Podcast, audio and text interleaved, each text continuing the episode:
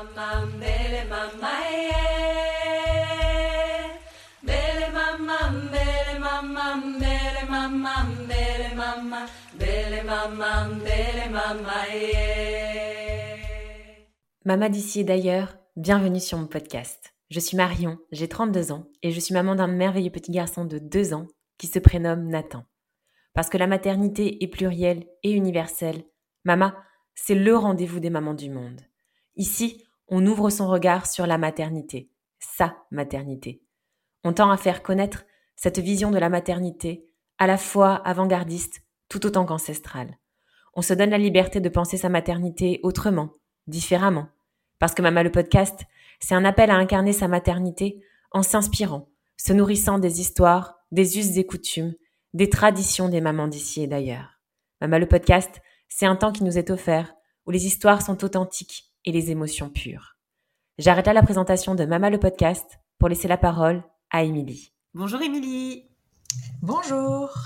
Alors Émilie, c'est toi qui m'as contactée euh, suite à l'écoute de l'épisode avec euh, Océane. Tu m'as envoyé un message euh, toujours sur Instagram et euh, voilà, c'est comme ça qu'on a pris contact et qu'on s'est appelé euh, un call très riche puisque tu m'as décrit ton un petit peu ton aventure très particulière sur ta maternité et surtout ce que tu fais aujourd'hui, c'est-à-dire le métier de sophrologue spécialisé notamment dans les parcours de d'infertilité et de PMA donc c'est l'objet de cet épisode. Tu vas nous en, nous en dire davantage et beaucoup plus précisément. Donc sans plus tarder, je vais te laisser te, présenter. Eh bien, je suis donc Émilie, j'ai 37 euh, ans depuis peu. Comme tu l'as si bien dit, je suis sophrologue euh, et même spécialisée en périnatalité. J'ai, je habite à Lyon, enfin plus précisément à Villeurbanne, mais c'est pareil. Et j'ai euh, déjà un frère et une sœur, dont un frère qui est mon petit frère adoptif, mais on en parlera peut-être plus tard. Et euh, un conjoint qui s'appelle Ravière, qui est péruvien, et une petite fille de bientôt trois ans qui s'appelle Nina. D'accord, ok. Donc déjà, effectivement, ça me tend la perche pour euh, le sujet dont je voulais euh, juste aborder euh, très rapidement sur l'interculturalité, puisqu'effectivement, s'il est péruvien, donc c'est une double culture au sein de votre foyer, c'est ça? Exactement.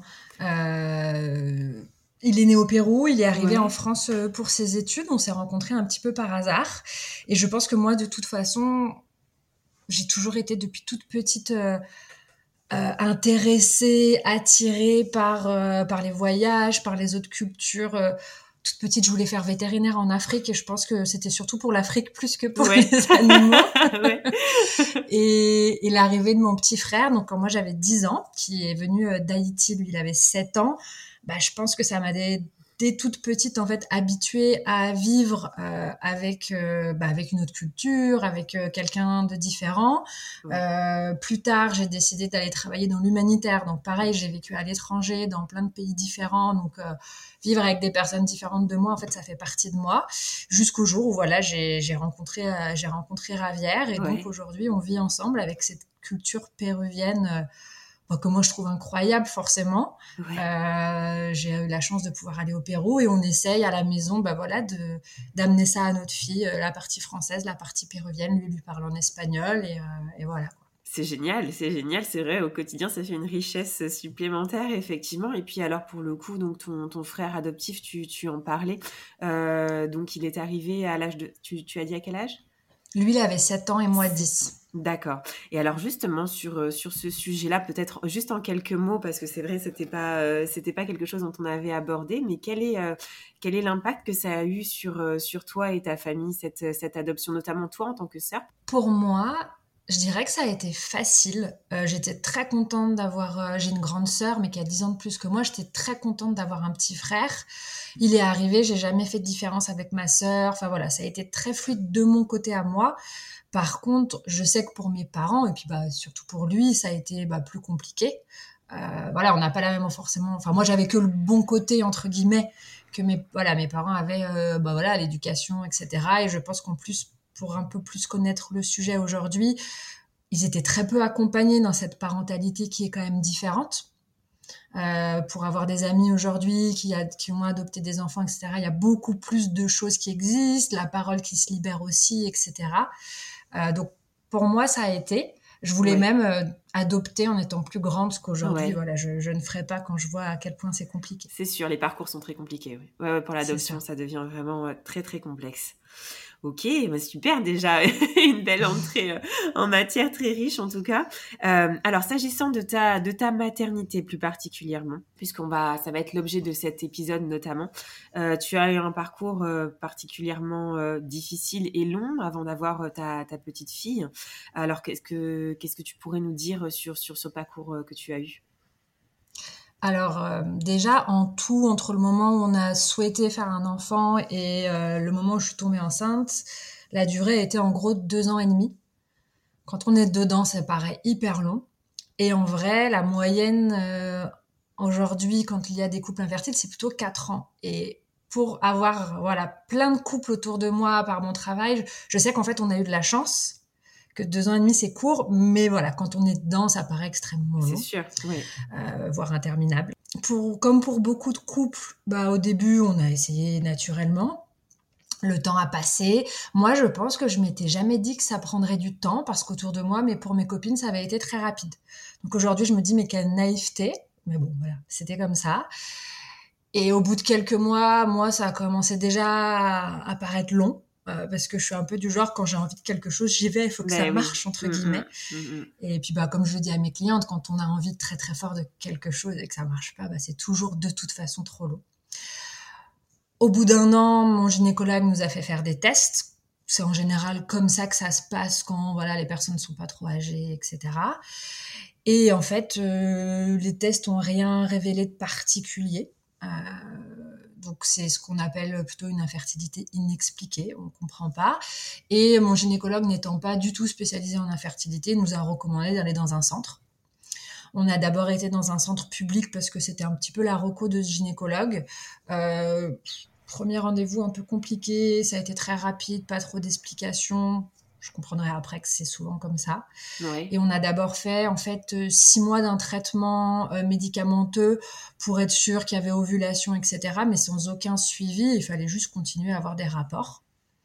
Il s'est absolument rien passé, mais c'est déjà un premier pas un peu dans bah, dans des rapports programmés, dans on suit tout ça.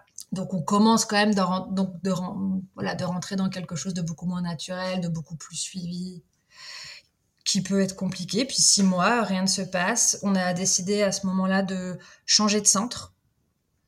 euh, parce qu'on nous avait recommandé quelqu'un qui était super, que le premier feeling avec le centre était pas top. Donc on s'est dit, allez, on change.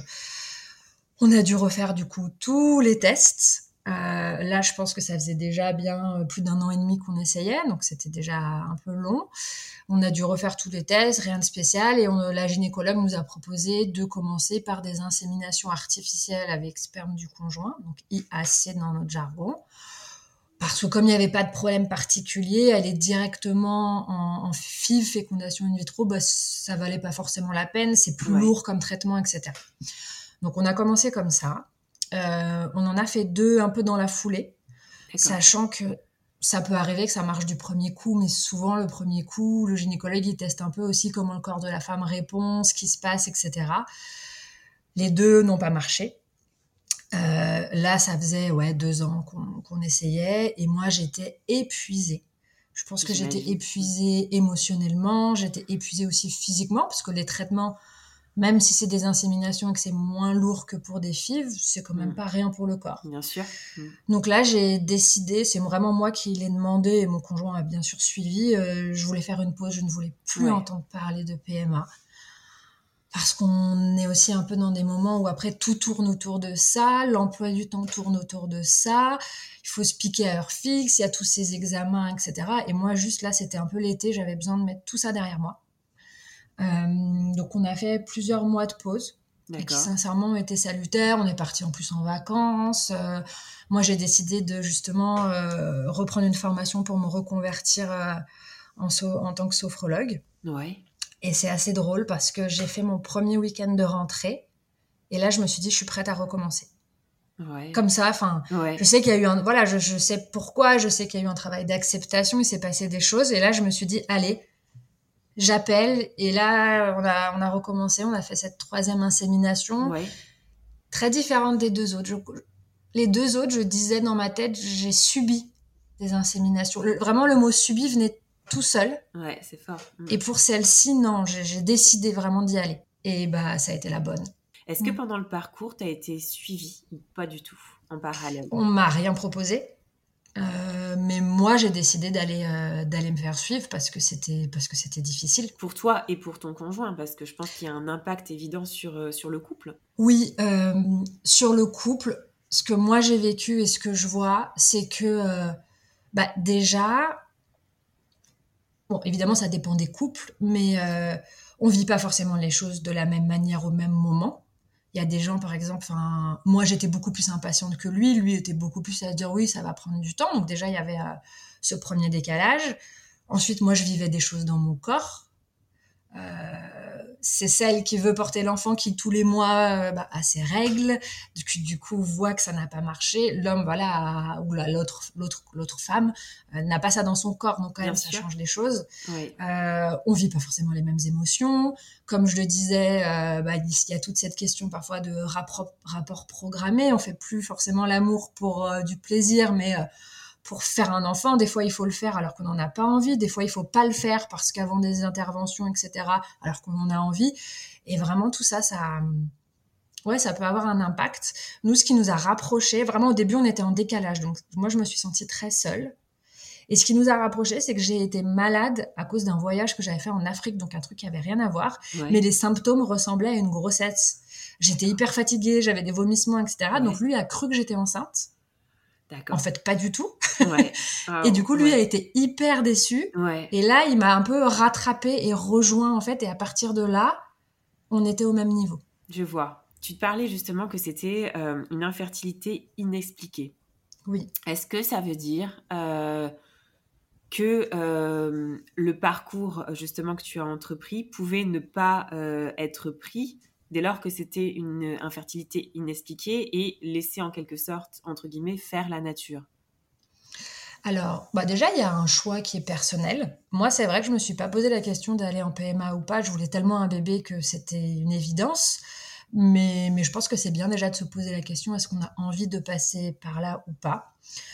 Après, aujourd'hui, euh, on va pas, euh, les centres vont pas, sauf s'il y a un problème médical, vous faire rentrer directement en PMA au bout de voilà quelques mois, justement, ils demandent d'attendre un an environ. Ensuite, au bout d'un an, de faire des tests. tests même si des tests euh, voilà, ne montrent pas grand-chose, normalement, s'il n'y a pas de souci, ils acceptent de faire rentrer les personnes en PMA. Pourquoi aussi? Parce que c'est aussi qu'aujourd'hui, l'infertilité, c'est devenu un vrai sujet de société. Il y a une personne sur six dans le monde qui est touchée, un couple sur quatre ou sur six, ça dépend des chiffres en France. Euh, il y a quand même 10 à 20 j'ai pas j'ai pas trouvé les chiffres exacts de couples qui sont comme ça dans cette infertilité inexpliquée. et on sait qu'il y a des choses qui jouent type euh, bah, l'âge puisqu'on a des enfants de plus en plus tard et plus on fait des enfants tard plus ça peut être euh, un problème et pas que du côté de la femme parce qu'on parle souvent de la femme mais chez l'homme aussi, ça joue énormément sur euh, voilà les qualités du, des spermatozoïdes, etc. Et euh, tout ce qui est perturbateur endocrinien, on sait aujourd'hui, on a un peu plus de recul que ça joue. Donc en fait, les centres, quand ça fait un peu plus d'un an, etc., que ça marche pas, bah normalement, sauf euh, contre-indication, ils prennent. Donc on savait qu'on serait pris. Après, voilà, c'est, on est pris, on rentre dans un autre monde qu'on connaît pas. Totalement. Avec des gynécologues qui ont très peu de temps parce qu'ils ont énormément de patients. C'est ça. Et du mm. coup, euh, bah, c'est ouais, tout un monde à découvrir qu'on nous explique pas et qu'il faut un petit peu soi-même aller euh, aller découvrir, comprendre les termes, comprendre comment ça marche, mm, etc. Mm. Oui, parce que tu l'as dit, il n'y a pas d'accompagnement, j'ai envie de dire, euh, parallèle, alors que c'est une, une, aventure que vous êtes en train de traverser qui est extrême en matière d'émotion euh, pour chacun de vous et aussi ensemble dans le couple. Aujourd'hui, tu es sophrologue. Alors peut-être déjà nous dire un petit peu qu'est-ce que euh, euh, qu'est-ce que le métier de sophrologue et comment mm. tu accompagnes justement euh, eh ben toutes ces toutes ces femmes et tous ces couples qui traversent aussi cette même expérience que tu as eue. Oui. Euh, du coup, moi, voilà, je suis euh, accompagnante en périnatalité avec mon outil principal qui est la sophrologie. La sophrologie, en fait, c'est ce qu'on appelle une méthode psychocorporelle parce qu'on ne travaille pas seulement dans la tête, on essaye de relier la tête et, le corps. Parce que souvent, on est beaucoup dans nos sociétés, dans la tête, dans les pensées, etc. Voilà. Donc réunir les deux, et pour moi ça c'était important. C'est hyper accessible à tout le monde, et en fait on fait des exercices euh, qui allient la respiration, la visualisation et des exercices corporels assez simples qui permettent de revenir au corps. Et en fait, ça nous aide déjà un peu à ralentir, à se poser, à revenir voilà dans, dans ce corps et à prendre conscience de plein de choses dont on n'avait pas toujours conscience, donc des choses qui émergent, qui nous font euh, cheminer, ça reconnecte du coup voilà ce corps et cet esprit, euh, les sensations qui en fait nous disent aussi énormément de choses sur nous, nos émotions, notre stress, etc. Et donc ça aide principalement à ça. Euh, et en fait, une séance, il y a un temps de parole où la personne, bah voilà, me dit qui elle est parce que deux personnes qui viennent me voir pour de l'infertilité, bah, c'est deux personnes différentes. Elles n'ont pas le même vécu, les mêmes besoins. Mm on fait de la pratique, on débriefe de la pratique en gros. Tu disais justement sur ton, sur ton, sur ton compte Instagram, j'ai vu une des publications qui est, qui est mhm. extrêmement riche. Enfin, D'ailleurs, toutes les publications que tu fais sont vraiment très intéressantes. Et il y en a une où tu disais, euh, euh, je cite, le parcours PMA, c'est souvent un enchaînement de mini-deuil à faire. Alors, est-ce que tu peux nous expliquer justement tu viens de nous dire là, ce qu'est la sophrologie, mais mhm. plus particulièrement, comment tu aides les parents euh, à apaiser les émotions quand ils traversent un, parcours euh, tel que celui-ci, que la PMA par exemple? Oui. Alors déjà, il y a vraiment une grosse partie qui est hyper importante pour moi, c'est l'écoute active et sans jugement une cliente qui arrive, je dis cliente parce que j'ai essentiellement, j'ai 99% de femmes, euh, une cliente qui arrive, je lui dis tout de suite qu'elle est chez elle, qu'elle peut absolument tout dire sans tabou. Parce qu'en fait, autour de, de, la fertilité, de la PMA, il y a plein d'autres sujets qui gravitent. Donc, euh, on en a parlé, la sexualité dans le couple, euh, bah, ça peut être aussi des arrêts de grossesse, pourquoi pas l'avortement. Enfin voilà, il y a, y a, des tonnes de sujets qui gravitent et qu'en fait, elle peut absolument tout dire. Et déjà, parfois, c'est énorme pour elles parce que elles ce sujet, elles en parlent très peu à leur entourage. Déjà parce que c'est un sujet hyper intime de faire un enfant, on n'a pas forcément envie d'en parler à tout le monde. Euh, il y a une sorte de honte aussi parfois quand ça marche pas. Pourquoi moi ça marche pas alors que les autres oui? Il y a plein d'émotions qui sont là, on va en parler juste après, qui des fois sont pas hyper faciles à dire. Et aussi parfois parce que malheureusement l'entourage peut avoir des propos blessants on a tout entendu cette phrase euh, c'est dans ta tête, euh, il faut arrêter de stresser, ça marchera, toutes ces phrases que moi je hein. déteste, voilà, qui sont dures. Et parfois, et moi c'est ça qui m'est arrivé aussi, c'est qu'on commence à en parler, on, a toutes ces remarques. Donc là, elles peuvent tout dire, elles vont pas normalement, enfin c'est même sûr parce que pour l'avoir vécu, je fais hyper attention à ce que je dis et comment je le dis. Donc déjà, juste pouvoir parler. Euh, ensuite, elles vont apprendre et vivre comment accueillir leurs émotions comme tu l'as si bien dit, ben moi je parle des montagnes russes émotionnelles avec la, avec la PMA. Toutes ces émotions qui sont désagréables et qui viennent. Alors il y a la tristesse, il y a la colère, il y a la peur que ça marche pas, des interventions, etc. Il y a aussi souvent de la jalousie envers ben, les autres couples pour qui ça marche. Parfois j'ai des clientes qui me disent mais j'ai ma meilleure amie ou ma sœur ou voilà quelqu'un de très proche qui est enceinte et et je suis jalouse et c'est horrible de vivre ça, enfin tout ce genre d'émotions. Il peut y avoir la honte, comme, comme je te disais, euh, la culpabilité aussi. Euh, même si souvent il n'y a pas de raison médicale, elles, sont hyper, se sentent hyper coupables que ça marche pas. Euh, voilà. Donc tout ça, c'est déjà accueillir parce qu'en fait, c'est le principe de la sophro, c'est des émotions, elles sont désagréables, mais elles veulent dire quelque chose, et on les accueille parce qu'en fait, si on les accueille pas, si on les laisse pas sortir, elles vont revenir d'une autre manière ou d'une autre. Et, voilà, le but, c'est de vivre avec pour pouvoir après s'en défaire. Il y a aussi une grosse partie potentiellement de reconnexion à leur corps. Un corps donc avec qui parfois c'est compliqué. moi, je l'ai vécu. Je pense que je lui en voulais d'une certaine façon, qui peut être aussi malmené par les traitements, les interventions, euh, c'est pas forcément le sujet d'aujourd'hui, mais euh, toutes les interventions avec le personnel médical, parfois, elles sont malmenées, il y a des violences, etc. Donc voilà, revivre tout ça. Euh, et puis après, en fait, le champ d'application, est énorme parce qu'il y a l'attente. Il y a une grosse partie aussi sur l'attente. Quand on est en PMA, on attend tout le temps. On attend des nouveaux examens, on attend de nous dire si on peut y aller, pas y aller. Euh, une fois que peut-être euh, l'insémination ou la FIV s'est passée, il y a ces 15 jours d'attente interminables avant de pouvoir faire une prise de sang et savoir si oui ou non, euh, voilà, ça a pris. Puis en fait, on fait la prise de sang, mais souvent il faut être sûr que le taux euh, augmente. Donc en fait, on refait des prises. De... Enfin bref, Mm. on attend, on est tout le temps en train d'attendre. Est-ce que, est-ce, est-ce que bah, toi, euh, ou comme, euh, comme les, les- les femmes que tu suis aussi, est-ce que vous vous sentez dépossédé un petit peu de, de, pas de vos choix, parce que c'est le choix que vous avez fait, mais peut-être de votre corps et tout ça, puisque tout est programmé en quelque sorte? C'est hyper pertinent ce que tu dis, mais oui, il y a de ça. Surtout, et, et c'est aussi pour moi mon quelque chose de très important pour moi dans ce domaine-là et en général, c'est qu'elle soit à nouveau actrice. Parce que souvent, voilà, le personnel médical explique très peu pourquoi les choix, etc. Aussi par manque de temps, aussi parce que bah, pour eux c'est du jargon, ça va très vite et c'est, normal. Et, et- et certaines femmes, des fois, soit comprennent pas, soit sont obligées, elles font des heures de recherche sur Internet, sur les forums, etc. Et en effet, elles sont beaucoup infantilisées. Parfois, euh, elles, sont, elles étaient en insémination, on leur dit on va passer en FIV, et on leur a à peine expliqué ce que c'est une FIV, c'est quoi la différence, comment ça va se passer. Encore aujourd'hui, parce que pour le coup, je ne sais pas, mais encore aujourd'hui, on est vraiment sur un processus purement médicalisé avec aucune prise en compte englobante de ses émotions quand on va dans un parcours PMA Alors, il y a des psychologues dans les centres, mais les, gynécologues euh, proposent, enfin, n'en parlent pas toujours. Il y a des femmes qui n'ont pas forcément l'information, qui ne le savent pas. Et, euh, et du coup, euh, on peut tomber peut-être sur des gynécologues qui demandent comment ça va, mais, mais c'est très rare. Et souvent, sincèrement, certains rendez-vous durent 10-15 minutes.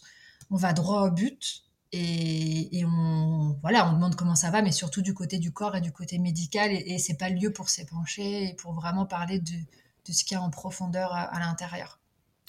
Combien de temps, en général, les, euh, les femmes qui viennent te voir mettent, entre guillemets, pour, pour se guérir, en quelque sorte Même si je pense que le chemin est différent suivant chacune, mais, euh, mais c'est long, je pense, non? Ouais, je saurais pas te dire. Euh, déjà, euh, elles viennent pas toutes pour la même chose. Certaines, c'est pour, par exemple, je te donne des exemples, gérer l'attente. C'est vraiment les 15 jours d'attente qui, qui est très difficile. D'autres, ça va être voilà, vraiment tout le côté émotionnel, ça dépend. Souvent, c'est quand même des accompagnements un peu plus longs Oui. que par exemple, euh, tu vois, je fais des accompagnements pour des femmes enceintes qui veulent préparer un accouchement ou etc. Et puis parfois aussi parce qu'en fait, elles font la PMA et puis trop bien, elles finissent par tomber enceintes. Mm. Et très souvent, quand euh, on a un parcours comme ça compliqué, euh, le premier trimestre de la grossesse, il est hyper stressant. Donc en fait, elles continuent l'accompagnement.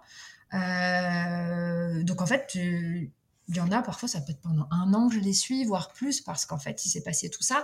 Et puis en fait, on peut accompagner plein de choses, parce qu'au bout d'un moment, l'accompagnement, si ça marche pas, on peut évoluer vers euh, bah, si vous aviez pas d'enfant, comment ça se passerait?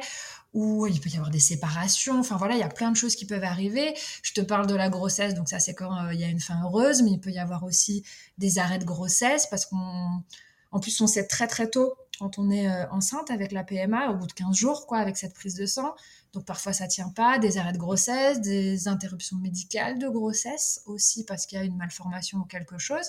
Et j'ai même eu, euh, et je sais que ça arrive avec mes collègues, des femmes qui vont faire un avortement alors même qu'elles ont eu un enfant grâce à la PMA, parce que par exemple grossesse multiple, donc des triplés alors que c'est une femme seule, et que du coup elle se dit je pourrais absolument pas gérer ça, ou euh, bah, finalement euh, le parcours a tellement abîmé le couple qu'ils se disent bah ouais là je suis tombée enceinte mais en fait on peut pas accueillir un enfant dans ces euh, dans ces conditions.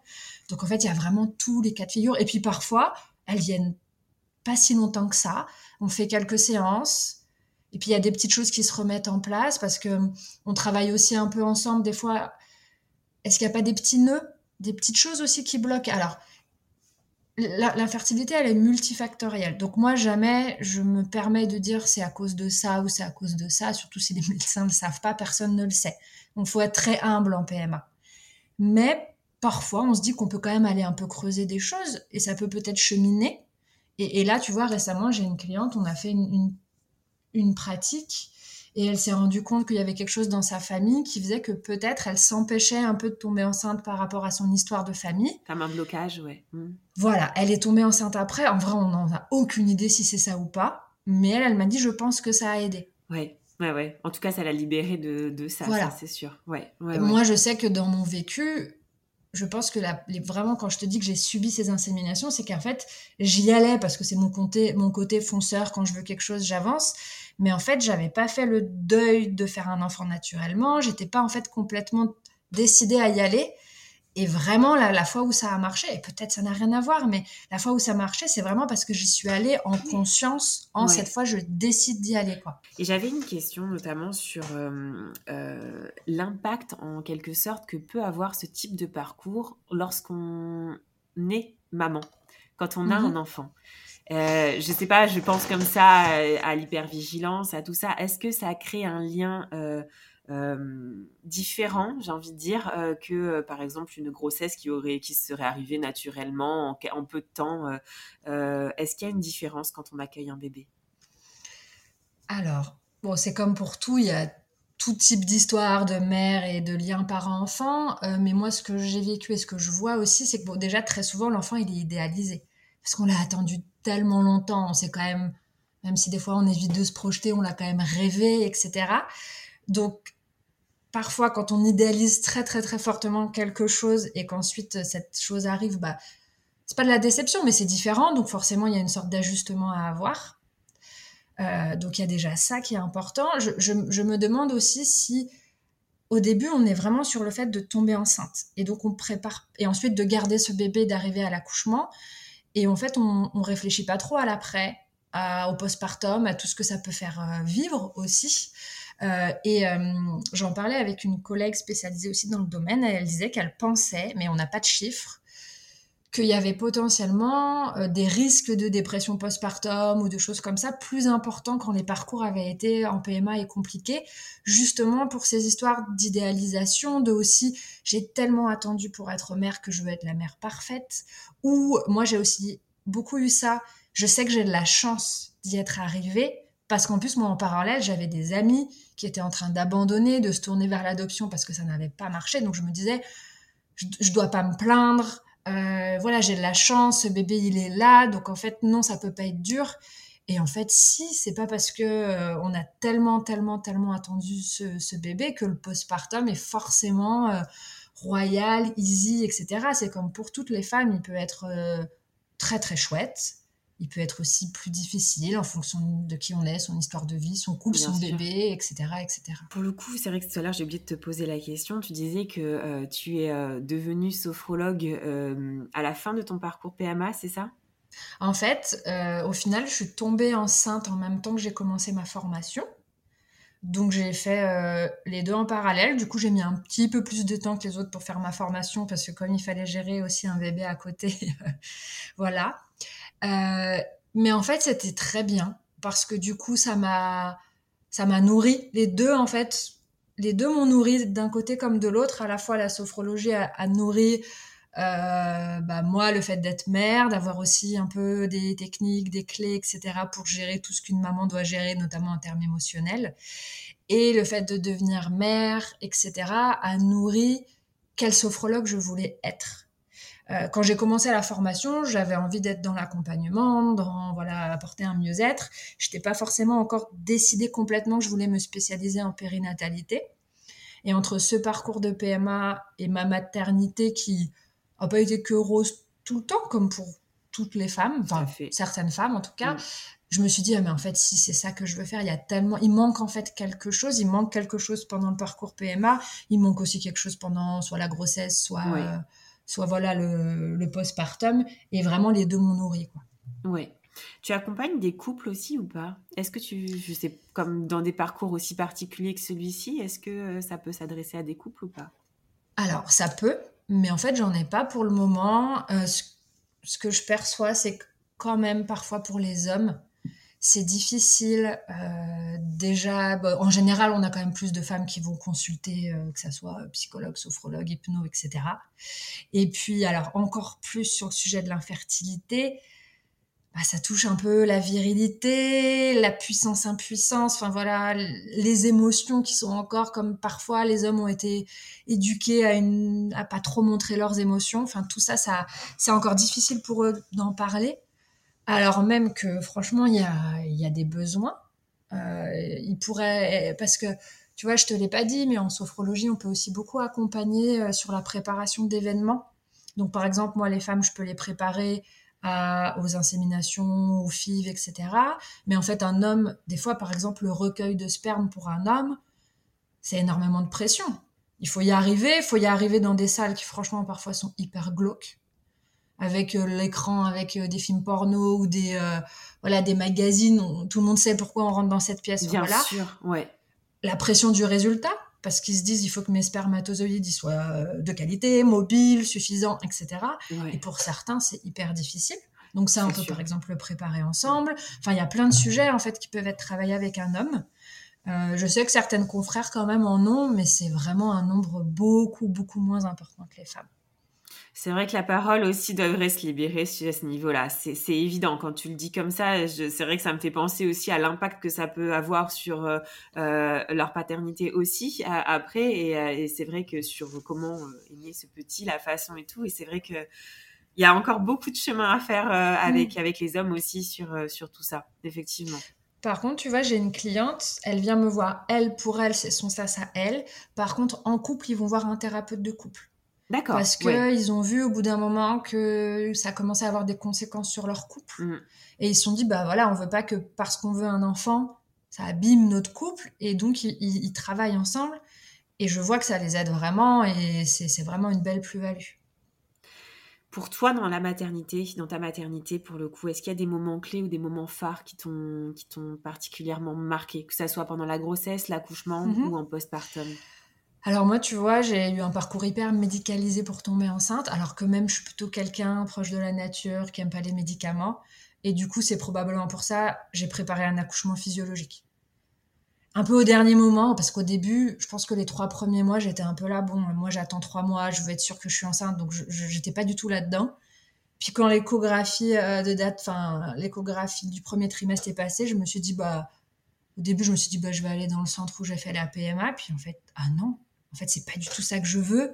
Et donc j'ai complètement changé euh, entre guillemets rétro-pédalé et c'était hyper important pour moi de de faire cet accouchement qui soit plus naturel, un peu voilà en en balance avec euh, ok je suis tombée enceinte d'une manière très médicalisée et pas naturelle mais au moins je reprends entre guillemets un peu le pouvoir sur cet accouchement.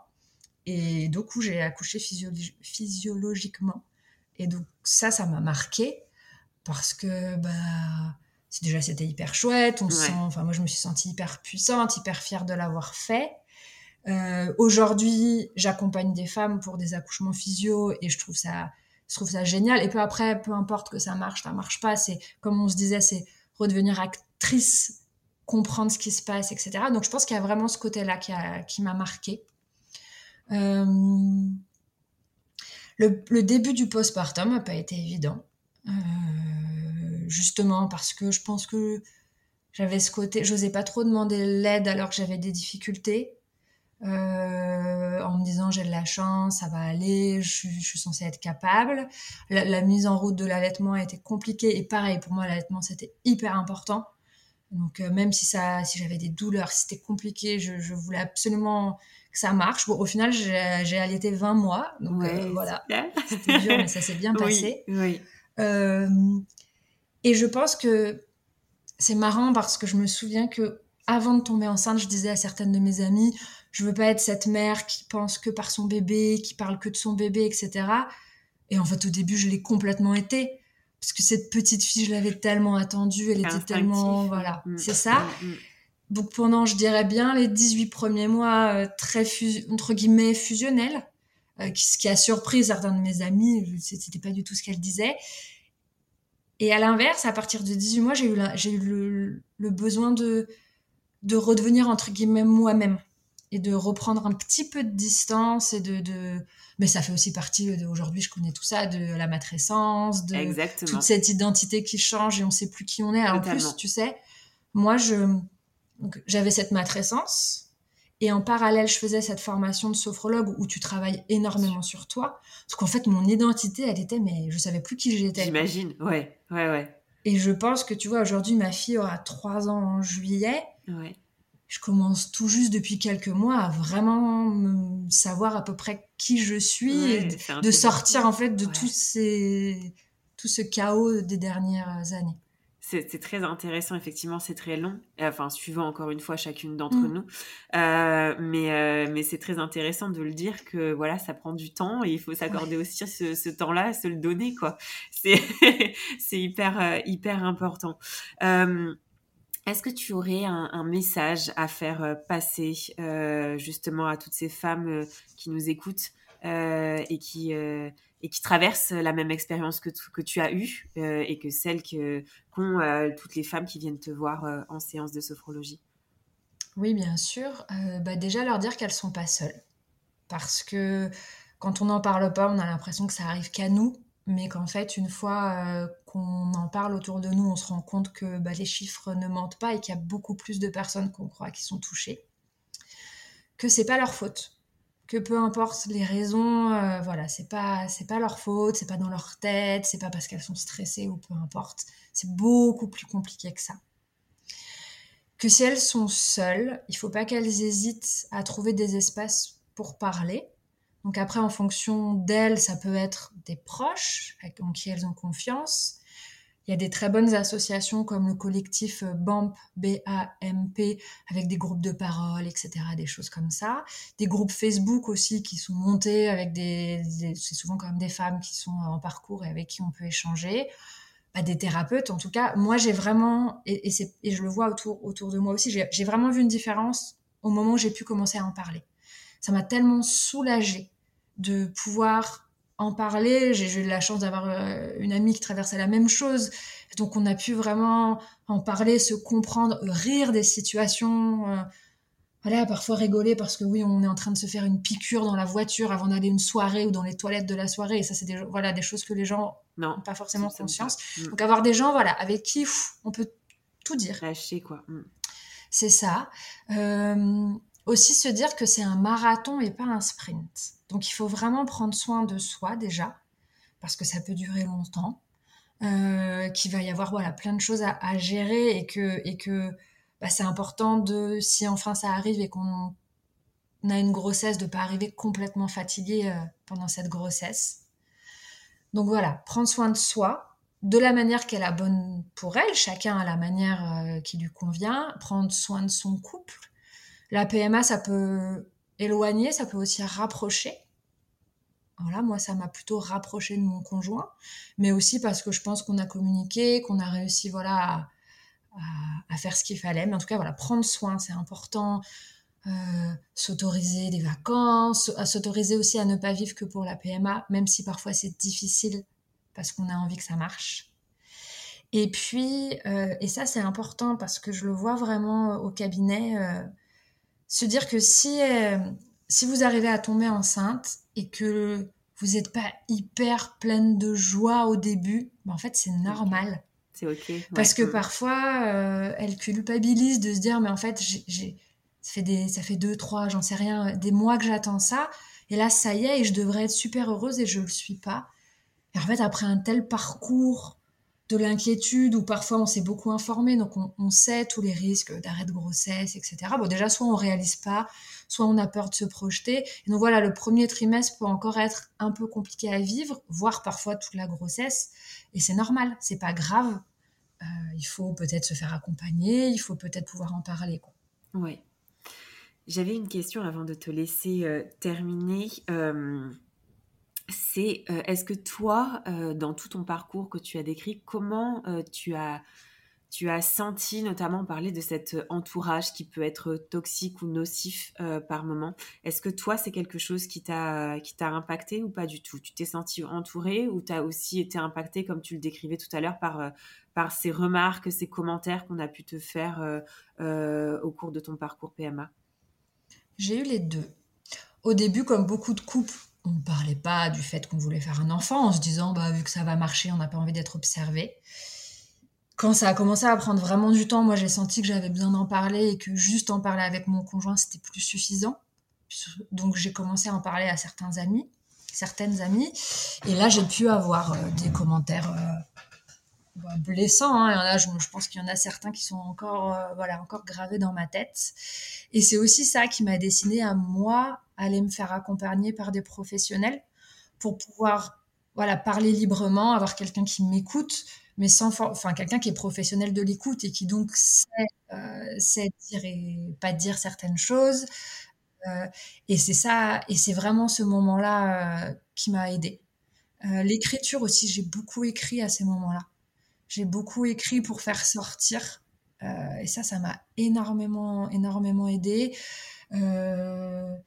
Et puis il y a aussi des moments où on n'a pas envie de parler. Alors ça, c'est aussi compliqué pour les proches parce qu'il y a des moments où on a besoin de parler, on a besoin d'être entouré. Puis des moments où on en a marre de parler. Donc c'est vrai que pour eux, c'est difficile de savoir sur quel pied danser, hein, je le sais, parce que ils ont envie de prendre de nos nouvelles, mais ils veulent pas nous, nous saouler avec le sujet. Et dans ces cas-là, bah, je me suis plus tournée vers des choses qui me faisaient du bien. Donc pour moi, c'était le yoga, faire de la randonnée avec, euh, avec mon mec où on partait énormément dans la nature, etc. Donc toutes ces choses, euh, en fait, me recentrer vraiment sur moi et, mes besoins. C'est ça. Est-ce que tu aurais euh, quelque chose, un sujet dont on n'aurait pas parlé ou d'autres, plusieurs sujets, peu importe, quelque chose qu'on aurait oublié d'évoquer?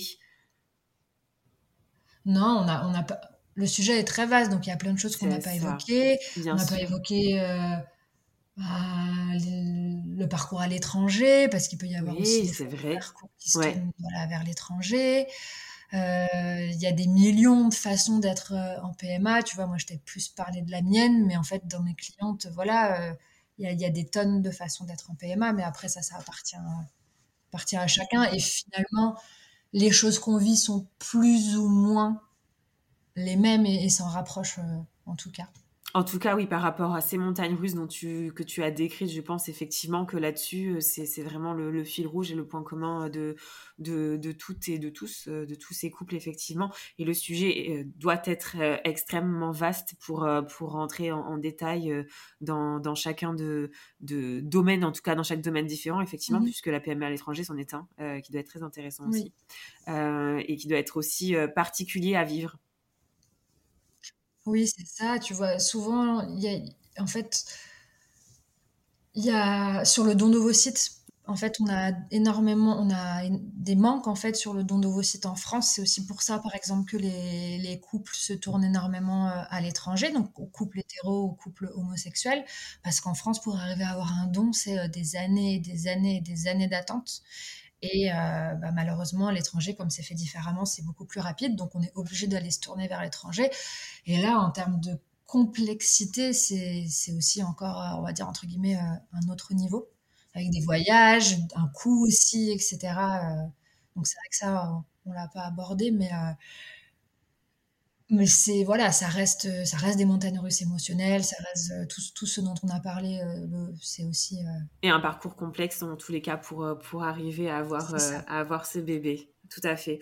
Mais écoute, en tout cas, Émilie, merci beaucoup pour ton témoignage et, et, ton parcours aussi et d'avoir porté la voix, j'ai envie de dire, de toutes ces, de toutes ces mamans et, et ces couples aussi qui traversent cette cette aventure euh, extrêmement euh, riche émotionnellement et qui, euh, et qui, je l'espère en tout cas, trouveront un petit peu de réconfort dans tes mots et se tourneront vers des personnes qui, qui, pourront les accompagner de manière bienveillante et empathique pour accueillir au mieux toutes ces, toutes ces émotions.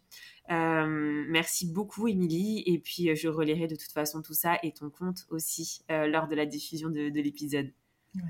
Merci Marion, parce que tu vois, pendant que j'étais en parcours, je me suis toujours promis qu'un jour je témoignerais. Donc je l'avais fait déjà une fois à l'écrit quand j'étais encore dedans sur un blog voilà dans le domaine et c'est vraiment quelque chose qui me tient à cœur pour euh, pour que peut-être certaines femmes se disent bah voilà, je suis pas seule et ce que je vis? C'est normal. Peut-être qu'il y a des solutions pour que ça soit un peu moins difficile. Donc vraiment, même si on en parle un peu plus qu'avant, c'est hyper important pour moi qu'on libère la parole sur le sujet. Donc euh, merci infiniment de m'avoir permis de le faire aujourd'hui. Merci Émilie, c'est l'essence de, mon podcast. à très bientôt. À bientôt. Mama, merci pour ta fidélité et ton écoute si précieuse pour moi et toutes les mamas auditrices. Abonne-toi à mon compte Instagram mama.lepodcast pour y retrouver les moments phares des épisodes et bien plus. Mama le podcast est présent sur toutes les plateformes d'écoute ainsi que sur YouTube. Alors n'hésite pas à t'abonner, commenter, liker et partager à toutes les mamas qui souhaitent entrer dans notre cercle de mamans du monde. La première saison de Mama le podcast se termine avec 7 épisodes. Je vous retrouve en octobre pour un nouvel épisode pour la saison 2 avec un nouveau nom une nouvelle identité visuelle et une nouvelle version de Mama le podcast, toujours animée par cette mission qui est de créer sa propre maternité. Mais en attendant de retrouver la saison 2, Mama n'oublie pas, ta maternité t'appartient. Elle est un univers aussi merveilleux que le monde à explorer.